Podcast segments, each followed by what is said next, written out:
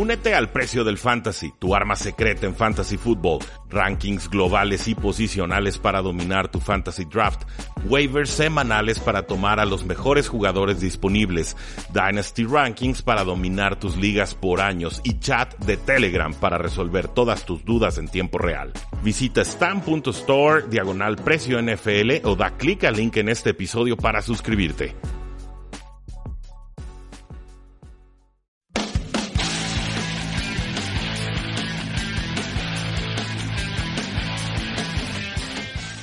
Damas y caballeros, bienvenidos a un programa más de Tres y Fuera, donde la NFL no termina y nosotros tampoco. Mi nombre es Rudy Jacinto y el día de hoy vamos a platicar sobre el espacio salarial que tienen cada uno de los 32 equipos en la NFL.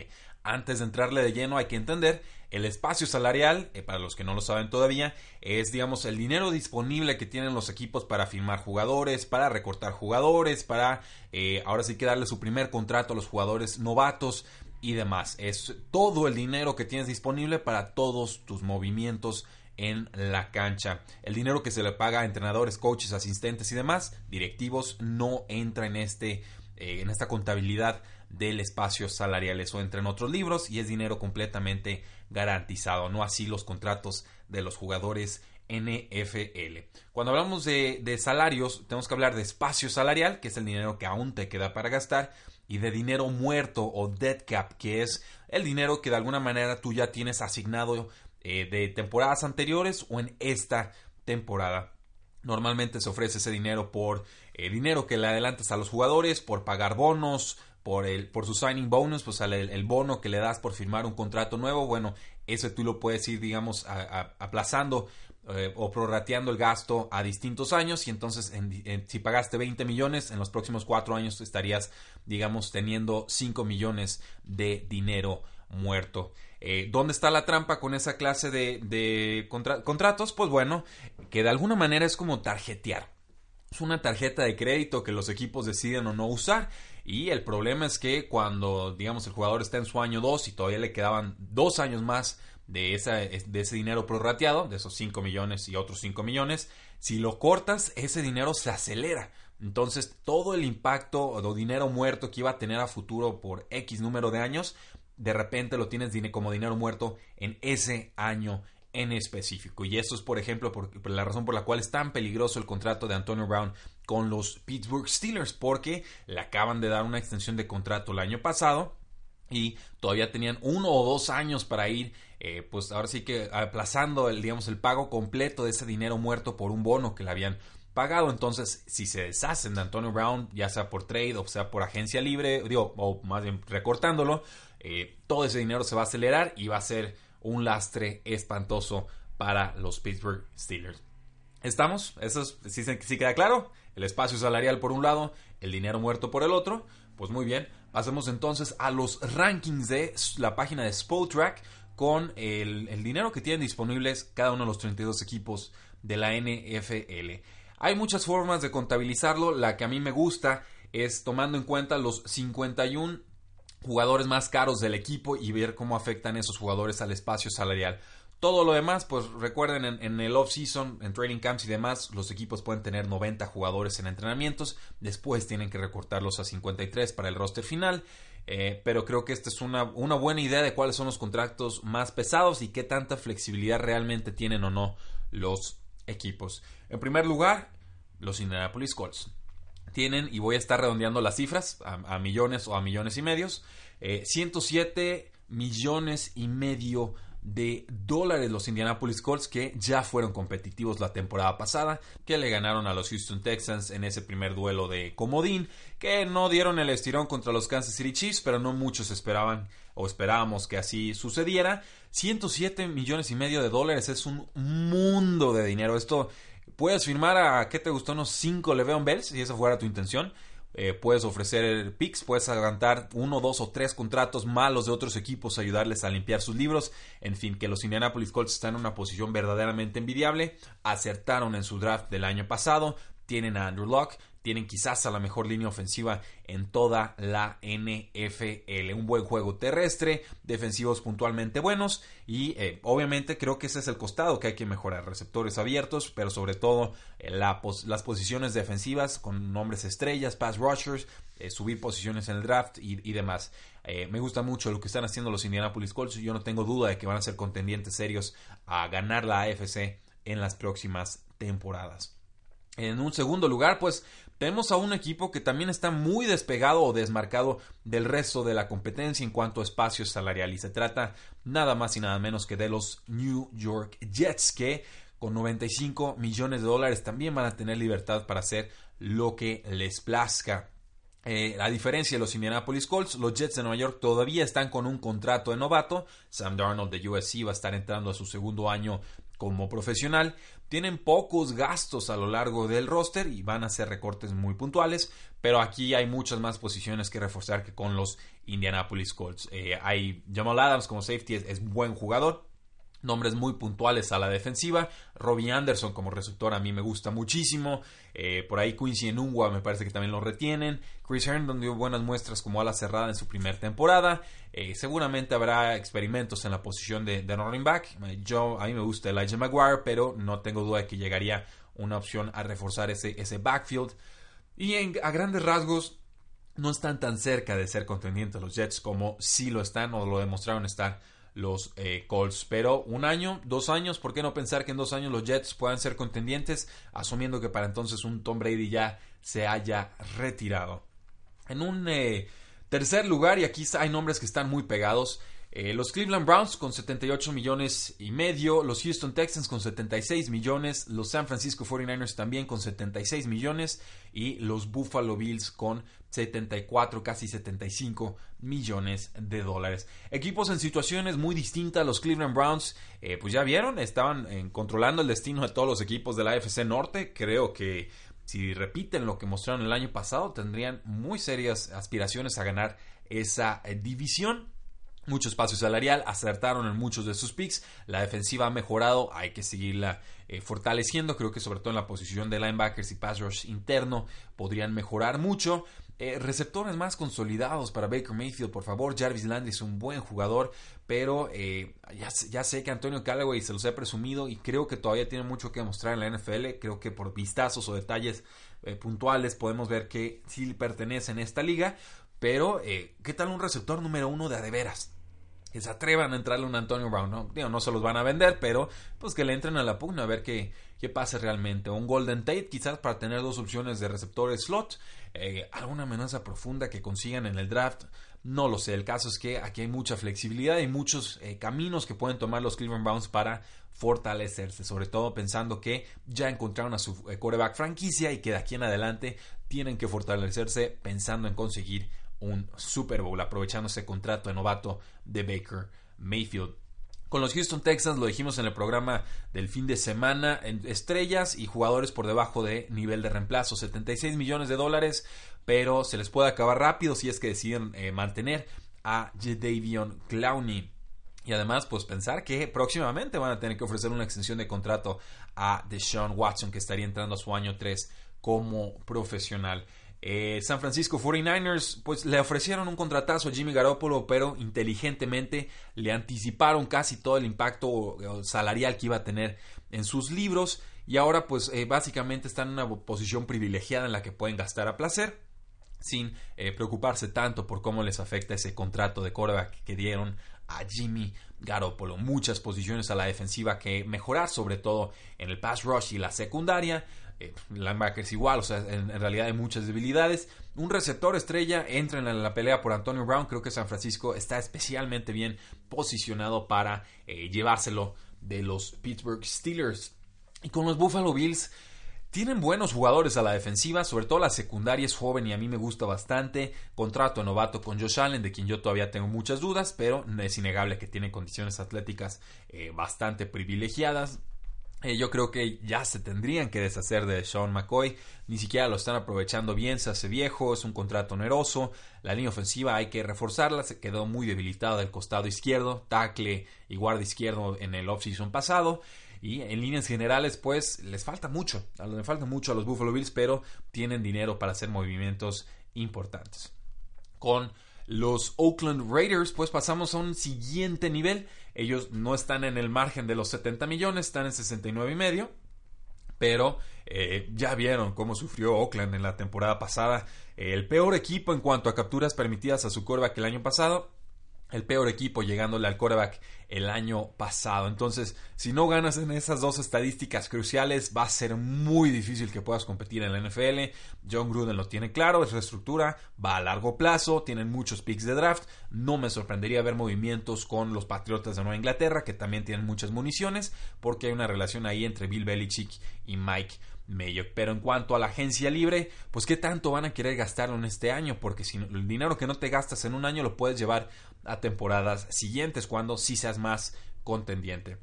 Eh, veremos, pero los Oakland Raiders casi 70 millones de dólares de dinero disponible. Y aquí pues damos un bajón tremendo. Ni siquiera hay, un jugador que esté en los 60 millones cerrados. Tenemos que bajar un, un, equipo, perdón, que esté en los 60 millones cerrados. Tenemos que bajar hasta los 53 millones de dólares en dinero disponible para encontrar a los Seattle Seahawks. A los Cincinnati Bengals los tenemos novenos con 51 millones y a los Baltimore Ravens eh, aparecen como la posición número 10 con 50 millones de dólares. Los Seattle Seahawks me gustan mucho, están contendientes, me callaron la boca. Eh, eh, la defensiva es joven, es talentosa, es de draft, es de contratos de novatos. Por ahí ver si pueden retener o no a Cliff Averill. Por ahí se les puede ir muchísimo dinero del que tienen disponible. Sería un contrato alrededor de unos 20 millones de dólares anuales, creo yo. 18, 20 millones y eh, ver también qué van a hacer con el contrato de Russell Wilson. Entra su último año de contrato y sabemos que va a estar buscando un, trato récord superior quizás al de Aaron Rodgers. Entonces, con esos dos movimientos, los Seattle Seahawks de repente podrían tener muy poco espacio salarial. Con los Cincinnati Bengals, pues ¿dónde tienen invertido todo ese dinero que no se ve reflejado en el campo? Eh? Eh, mejoró algo la línea ofensiva. Joe Mixon a mí me encanta. AJ Green pues, tiene su contrato, pero te lo sigue eh, rindiendo y cumpliendo. Andy Dalton tiene futuro en la franquicia o van a querer buscar otras opciones. Quizás este año sea el último con los Cincinnati Bengals. Del lado defensivo puede haber algunos contratos onerosos por ahí. Pero en líneas generales, eh, salarialmente los Cincinnati Bengals todavía están en una posición privilegiada, les da flexibilidad y eh, no sé si vayan a apostarle tanto a la agencia libre, han sido más de apostarle a los drafts y además lo han hecho de forma correcta, solo que ahora sí se le suman toda la lista de pendientes con eh, bajas, lesiones y demás que han tenido a la defensiva. Los Baltimore Ravens, pues bueno, desquitando el contrato de Lamar Jackson, novato, 50 millones de dólares muy envidiables. La defensiva se empieza a hacer algo, algo vieja, pero vimos que fue una unidad top 5 o quizás hasta top 3 el año pasado. Aquí la clave, bueno, conseguir un corredor estrella, alguien que pueda eh, compenetrarse mejor con Lamar Jackson por la vía terrestre y ver qué clase de juego aéreo es el que quieren implementar los Baltimore Ravens para entonces conseguir esa clase de perfil o de receptores.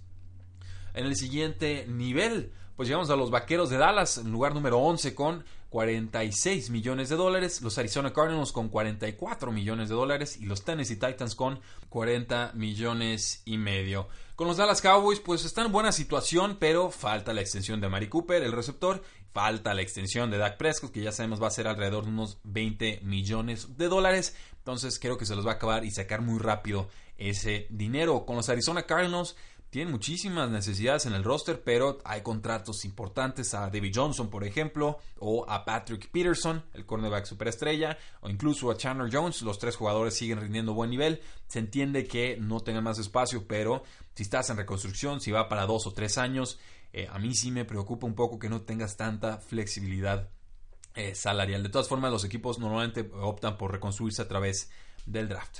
Y con los Tennessee Titans, pues una defensa aceptable sin superestrellas, una ofensiva por momentos aceptable sin superestrellas. Están en, tierra de nadie aquí. Tienen que hacer movimientos para inyectarle velocidad a ambos costados del balón y terminar de ver en esta temporada si Marcos Mariota es el coreback franquicia o no, porque de ahí se van a desencadenar toda una serie de decisiones, eh, porque obviamente cuesta mucho dinero firmar un coreback titular en la NFL. Y si vas a hacerlo, pues mejor que sea con un coreback que te ha demostrado tener nivel. El promedio de espacio salarial en la NFL es de 34 millones, casi 35 millones de dólares y llegamos a ese punto en este momento. Entonces, lugar número 3, Tennessee Titans, el promedio de la NFL 35 millones.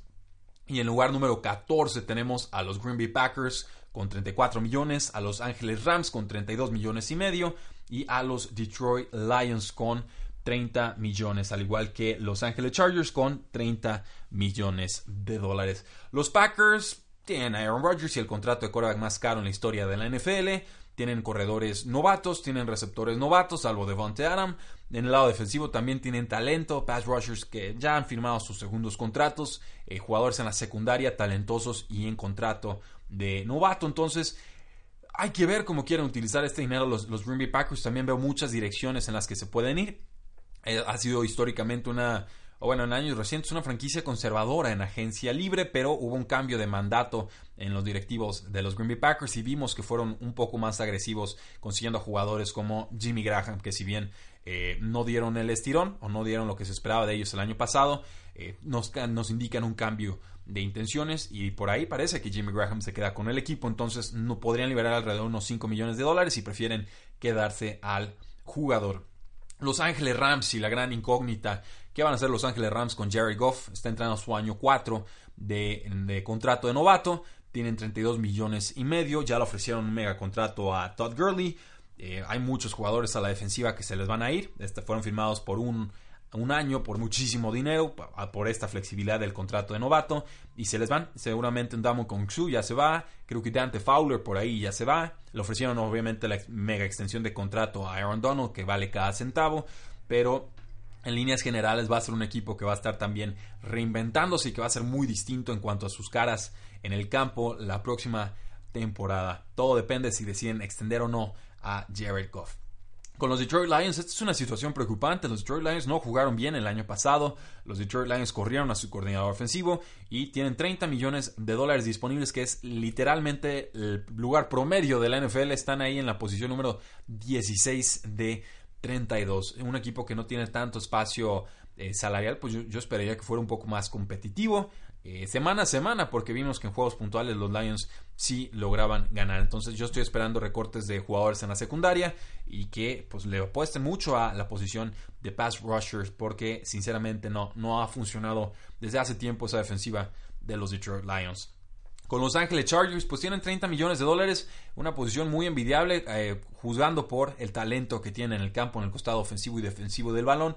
Creo que de los equipos contendientes, pues parecieran ser de los que más eh, flexibilidad van a tener en este sentido. Philip Rivers también va a requerir una extensión de contrato muy pronto, veremos cuántos años quiere eh, jugar, pero seguramente lo estructurarán de forma tal que eh, no sea muy oneroso el impacto salarial mientras el, jugador esté en el campo y quieran tener esa ventana de Super Bowl bien, bien abierta.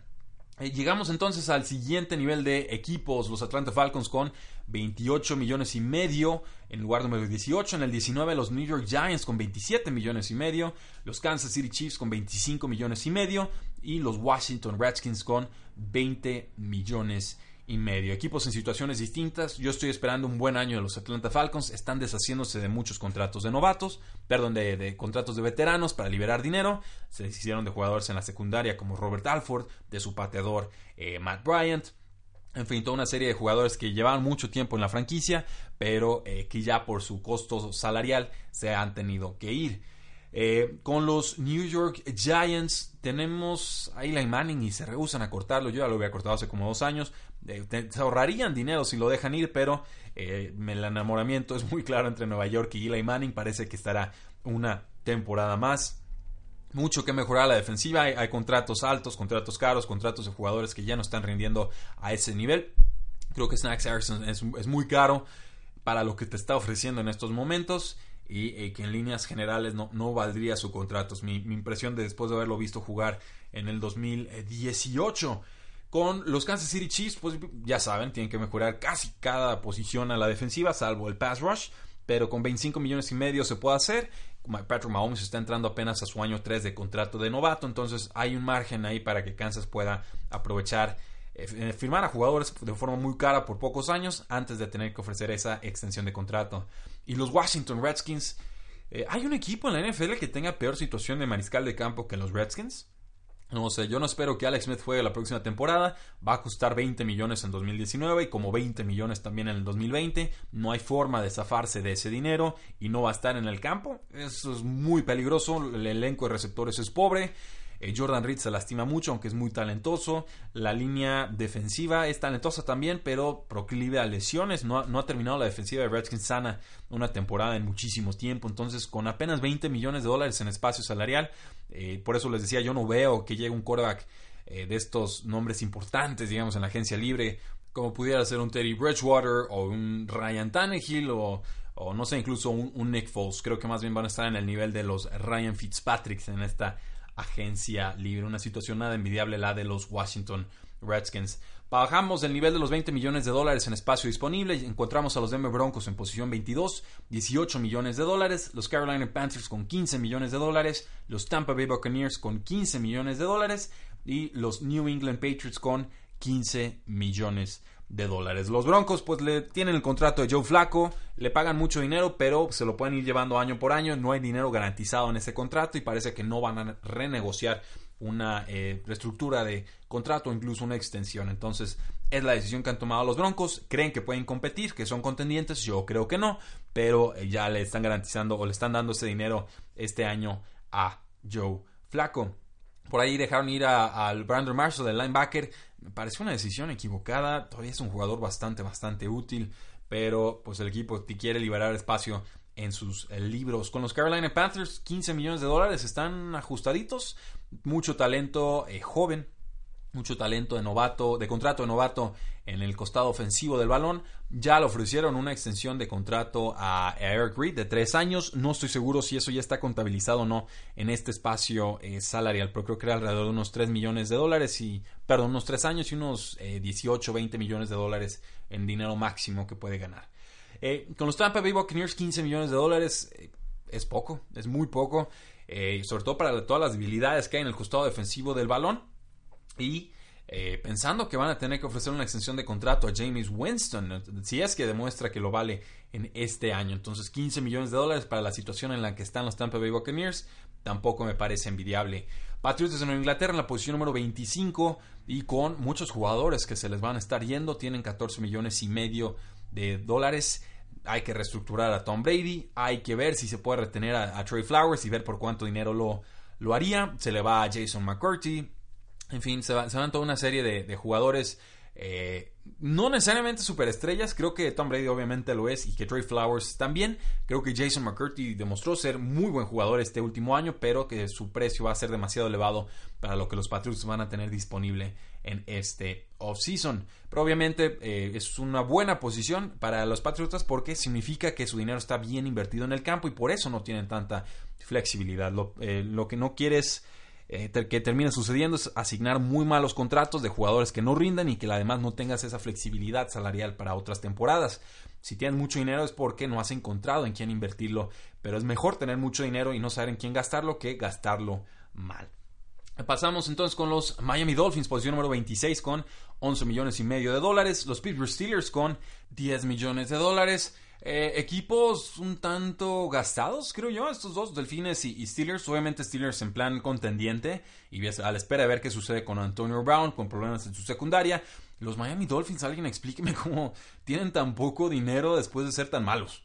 Así, francamente, es un equipo que gasta mucho, que ha estado gastando mal, que se ha cansado de apostar por Ryan Tannehill y que, queda claro que pues, el jugador no, no es el futuro de la franquicia. Entonces yo espero un recorte de Ryan Tannehill, que eso libere dinero en los libros eh, y que mucho peso de superestrellas se vayan. Por ahí Rashad Jones sería el jugador más caro que le queda a este roster, pero es un jugador muy talentoso. Creo que a ese sí lo estarían aguantando con eh, los New Orleans Saints, pues llegamos ahora sí a, los equipos que están por debajo de los 10 millones de dólares en espacio. Los Saints están con 6 millones y medio, los Chicago Bears con 6 millones, los Vikingos de Minnesota, difícil situación, 6 millones de dólares. Santos es contendiente, Osos de Chicago es contendiente, Minnesota Vikings deben de mejorar algo el próximo año, son también contendientes. Es lógico que los equipos que aspiran a un Super Bowl estén gastados y lleguen justitos de un año al otro. Pero, ¿qué tal estos dos casos? Hay dos equipos en toda la NFL que están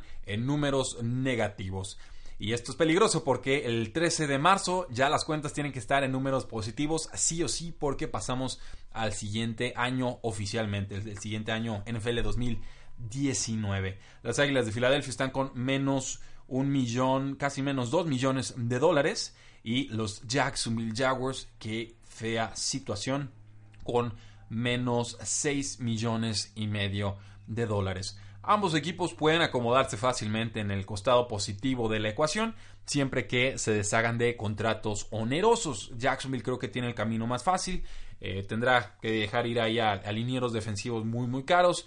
Eh, cortar a Blake Bortles, no sé cuánto dinero liberen, pero sé que van a tener unos 10 millones de dólares en dinero muerto por lo menos. Y lo de las Águilas de Filadelfia, eh, ver qué pasaría entonces si, mueven a Nick Foles, cómo libera eso su espacio eh, salarial, porque ciertamente si quisieran retener a Nick Foles tendrían que pagarle alrededor de unos 20 millones de dólares y esto no va a suceder. Eso, damas y caballeros, es nuestro análisis del espacio salarial de cada uno de los 32 equipos en la NFL. Recuerden que es una situación muy flexible, muy volátil. Los equipos pueden hacer y crear y deshacer eh, dinero casi a placer, pero hay momentos muy puntuales en los que tienen que cuadrar las cuentas y si vives al tarjetazo, tarde que temprano te alcanza el coco financiero. Entonces, eh, ojo ahí, ya saben cuáles son los equipos con mucho espacio salarial, cuáles son los equipos más castigados. Eh, me intriga mucho ver cómo los Indianapolis Colts van a gastar ese dinero, igual que los Jets de Nueva York y los Cleveland Browns. No olviden seguirnos en todas nuestras formas de contacto, en facebook.com diagonal 3 y fuera, en Twitter como arroba NFL y también como arroba 3 y fuera NFL, nuestra página web con contenido todos los días, 3 y fuera.com y claro, la invitación a que se suscriban a este podcast 3 y fuera NFL con contenido exclusivo casi todos los días de la semana. Muchísimas gracias, disfruten este lunes. La NFL no termina y nosotros tampoco. 3 y fuera.